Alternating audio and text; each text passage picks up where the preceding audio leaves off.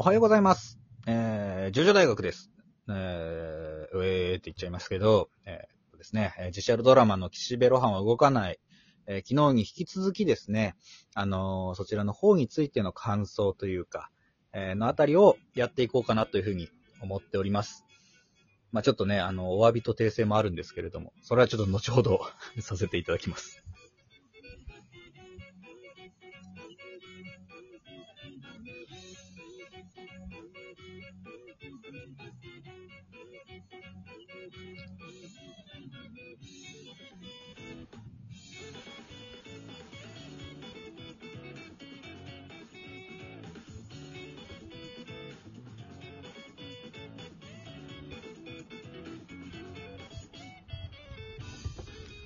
はい、お待たせしました。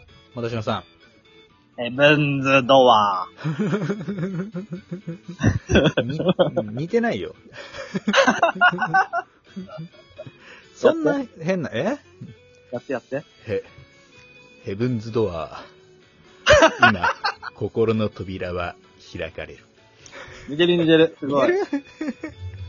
似てるか？ちょっと怪しいけども。はい。あのー、ね。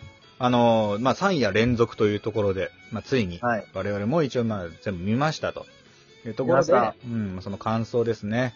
六壁坂、えーついに、えーだまあ、3話、1話目からこう引っ張ってきた六壁坂について、えーのところまでね、えー岸辺露伴が潜入し、えーそのはい実態を調査する回でしたね。はい。うん、で、まあ一番最初はザ・ラン。で、2回目が後ろの正面はい。なんですけど、その後ろの正面までね、昨日の時点で話したけど、その時のこう俳優さん、あのー、猿之助、猿之助って言っちゃったんですけど、市川はい猿之助さんですね。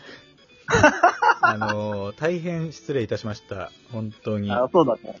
あうんの、すごく良かったって言ってんのにね、名前間違っちゃったからね。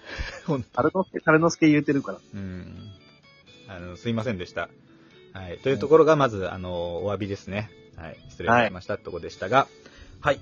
えー、ところで、どうでしたか？えー、もたちのさん的には。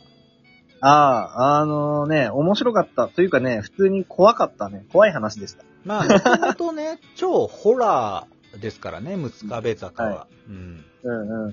最後の、うん。最後のあの、岸辺露伴に、その妖怪のなんだろうな、悪意というか、その、なんか、が及ぶところは、うん。結構、結構ゾッとしたよね。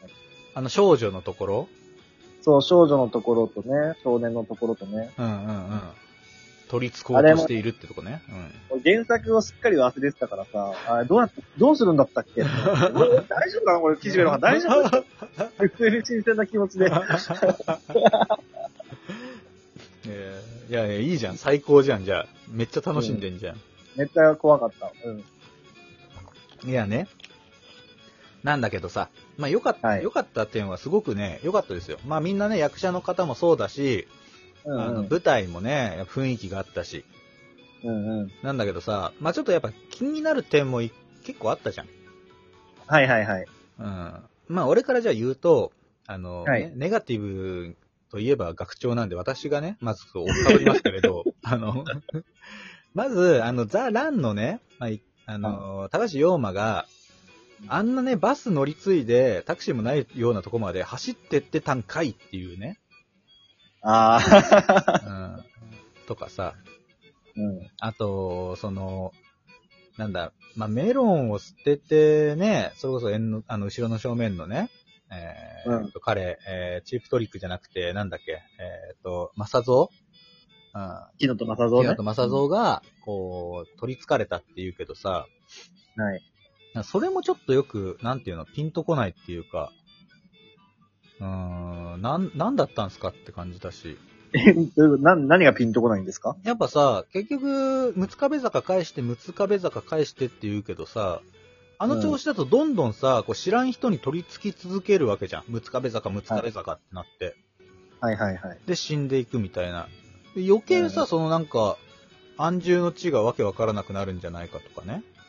まあでもそれはほら、あの、岸辺露伴がさ、2話目でさ、ちゃんと言及してたというかさ、うん。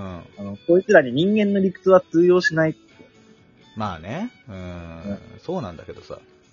うんう。ん、だからその、まあまあ妖怪のその断り的なところも、それでよかったんですかねってちょっとまあ思っちゃったかな。うん。まあねうんまあでもそれは、げもう作品の中で、岸辺露伴がそれについて妖怪に問いただして、そういう答えになってるっていうのがあったから、それ以上言うことはできない。言うことはないのか。うん。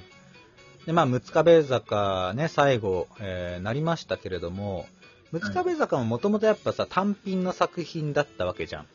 そうだね。うん。うん。で、まあその妖怪調査のために、えー岸辺露伴が買って、実際そこにまで行って現地調査して、えーはいまあ実際いたんだぜっていう話なんだけれども、うんうん。うん。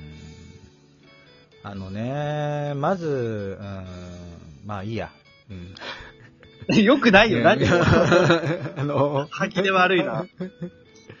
うん、いや、うん、まああの村でさ、その、あの、なんだっけ、なんとか、あのーあの人たちね、まあ、いわゆるその、女性の方とかさ、はいはいところの描写がかなり、まあ、モノローグというか、本を読んでる中の話だからね、本編はほ,、うんうんほぼほぼ。うん、で、まあ、原作よりもこう、まあ、さすがにマイルドになった演出もされてて、ただまあ、それに関しては別にいいんだよ。俺は別になんともはい思わないんだけど、うん。はい。うん。あのー、軍兵気持ち悪かったね。そう。あんなだっけって。あんなに気持ち悪かったっけっていうさ。それはね、軍兵は、漫画では、もっと、顔は少なくともイケメンに描かれてるからね。そうなんだよ。うん。確かにそう、妖怪的にさ、こうなんかこう取り付いて、こう世話をさせ続けるみたいなところがあるから、そのあのどうしようもない感じをね、強く、まあ、生きてる時からか書かれてたんでしょうけれども、書かれたというかうんうん演じられたんでしょうけど、うん。うんそんな人好きになるかっていうところがまずね。あの、そう、確かになんか、役者さんのことを悪く言うつもりはないんだけど、あの、芸人を目指してるフリーター感あるよね、顔がね。そうなんだよね。なんかそう、説得力がね、ちょっと、うん、よなんかで、その後なんかこう、あの、結局その女の人は軍兵のことが好きで、う、うん、最後の最後も、あの、私のね、綺麗な顔、うん、私だけと軍兵って言って、軍兵をめで続けるわけじゃん。そうね。うん、その時に、なんだろうな、こう、素直に感情移入できないっていうか、はあ、まあ、女の、なんだろうな、あの、男をね、好きになった盲目的なね、女の人のね、感覚っていうのはわからんもんだな、ぐらいのね。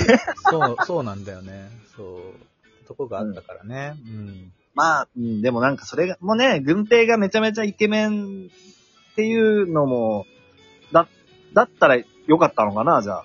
いや、わかんない。それはわかんないけどね。うん。なんとも福言えないけど。山雅治とかだったらよかったのかな。うん。それならわかるよなって思っちゃうけどな。また、うな。ん。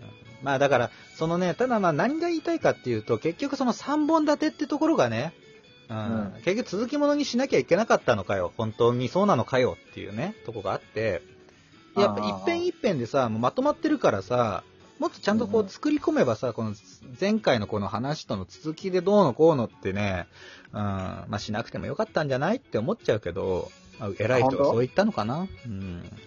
でもなんか、面白かったけどね、ドラマとしてはやっぱりこう、1、2、3でどんどん話が進んでいくのが、うんうんなどんどんこう、なんだろうな、こうクライマックスにな、繋がっていってる感がして、これは楽しめたけど。うんいや、俺も楽しいんだよ。うん全然良かったし、うん、ドラマとしても良かったし、うん実写化っていうところでも最高まであるよ。前からこうは言ってるけど、そのうんやっぱさ、あの、漫画をドラマにするっていうのでね、まあ、脚本家の方も言ってたけど、漫画で当たり前だったのが、やっぱ実写になる途端にもう受け付けなくなるってところを乗り越えていかなきゃいけないっていうのは、もう非常によくされ、できてたっていうか、そうだねうん。もう期待以上で、まず恐れ入ったんですけれど。うんうん確かにね、軍兵の気持ち悪さはね、笑っちゃったけどね、気持ち悪いと思って。ちょっと気持ち悪かったもんな。うん。そう。で、あのーうん、うんいいよ。あとなんかその表現のことを言うとさ、うん。漫画の中でさ、結その、一番エグかったし、俺のインパクト、印象に残ってる場面って、やっぱその最終的に軍兵の血をさ、すすり続けるというか、うん、うん。あのー死体を作るためにね、うん。塩グビグビそうそう、グビグビ飲むとこでしょ？塩グビグビ飲むスプーンでやあったでしょ。ああれ、実写でどう、どうすんだろうなって思ってたら、ちゃんとしっかりマイルドになってたっていう。そうなんだよね。うん。直接的にね、あのー血を飲んでる描写は一切、こう、直接表現されてなくて、うん。まあ、想像に委ねるという、その、血が滴ってるのと、うんまあ、口、口のカットで別で分けてっていうな表現が、うん。ねえ。原作だとドクドクごくごく飲んでるからね。ごくごく飲んでるからね。そう。そうそう。まあ、あの、周一さんも気持ち悪すぎるけどな、あの婚約の方も。